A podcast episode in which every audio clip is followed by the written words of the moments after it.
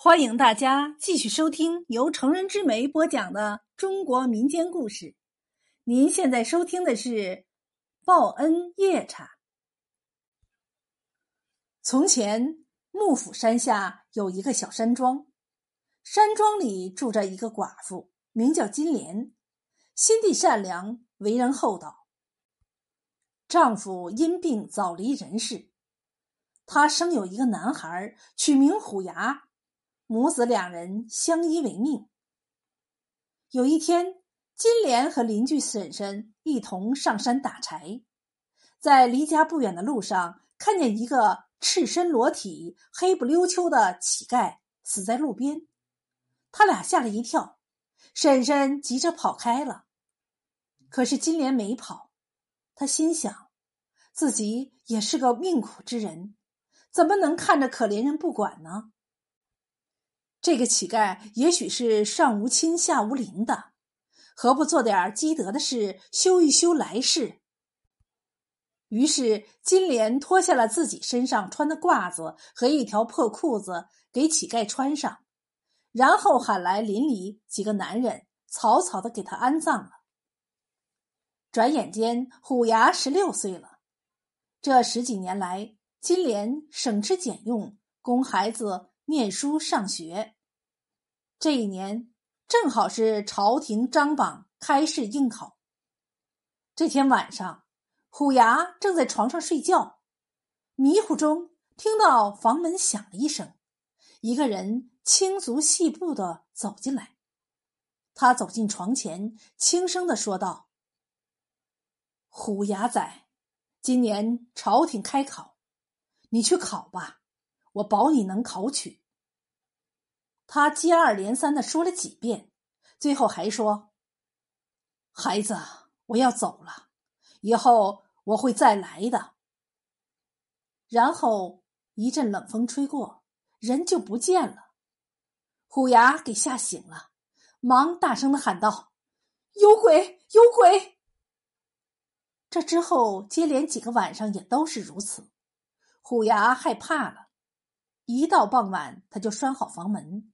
在床上似睡非睡的躺着，半夜里门又响了，进来了一个高大的身影，走进床前，对虎牙说道：“孩子呀，我又来了，你别害怕，我不是坏人，我是来报恩的。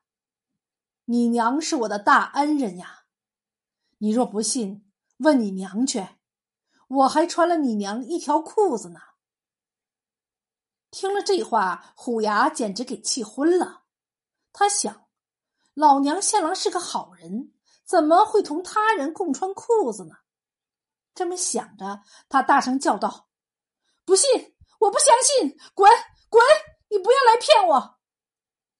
可是这人还说是真的，最后还叮嘱道：“孩子，你明天就动身上路吧，我会暗中照顾你。”时间不饶人，再等你就来不及了。这一晚上，虎牙翻来覆去，怎么也睡不着，总觉得这个男人好生奇怪。莫非俺娘她？第二天，虎牙茶不思来饭不想，总是唉声叹气的，这可把金良给急坏了，总是孩子长孩子短的问：“孩子呀。”你是病了还是疼？为娘只有你一条根呐！你整天不吃不喝，叫为娘如何是好啊？若是病了，为娘给你叫郎中来，如何？虎牙还是一声不吭，任他老娘怎么叫都不回答。后来金莲也实在没有办法，只得陪着孩子不吃茶饭了。这个办法真灵。虎牙反而联系起老娘来了，说道：“娘，孩儿没病没痛的，只是孩儿心里有件事，不知道当讲不当讲。”金莲高兴了，接腔说道：“你有啥事儿尽管说来，只要娘知道的就告诉你。”于是虎牙就讲这几天晚上如何梦见一个人，这个人跟他说了些啥事情。从头到尾的说了一遍。最后，虎牙问道：“娘，你跟孩儿说实话吧，到底是你做了对不起孩儿的事不？”这一问可把金莲给问糊涂了。他心想：“我这一生从来没做过对不起他爹和孩子的事儿啊，为什么孩子会对我不放心呢？”想来想去，终于想起了十几年前的那一回事儿来，于是脱口而出道。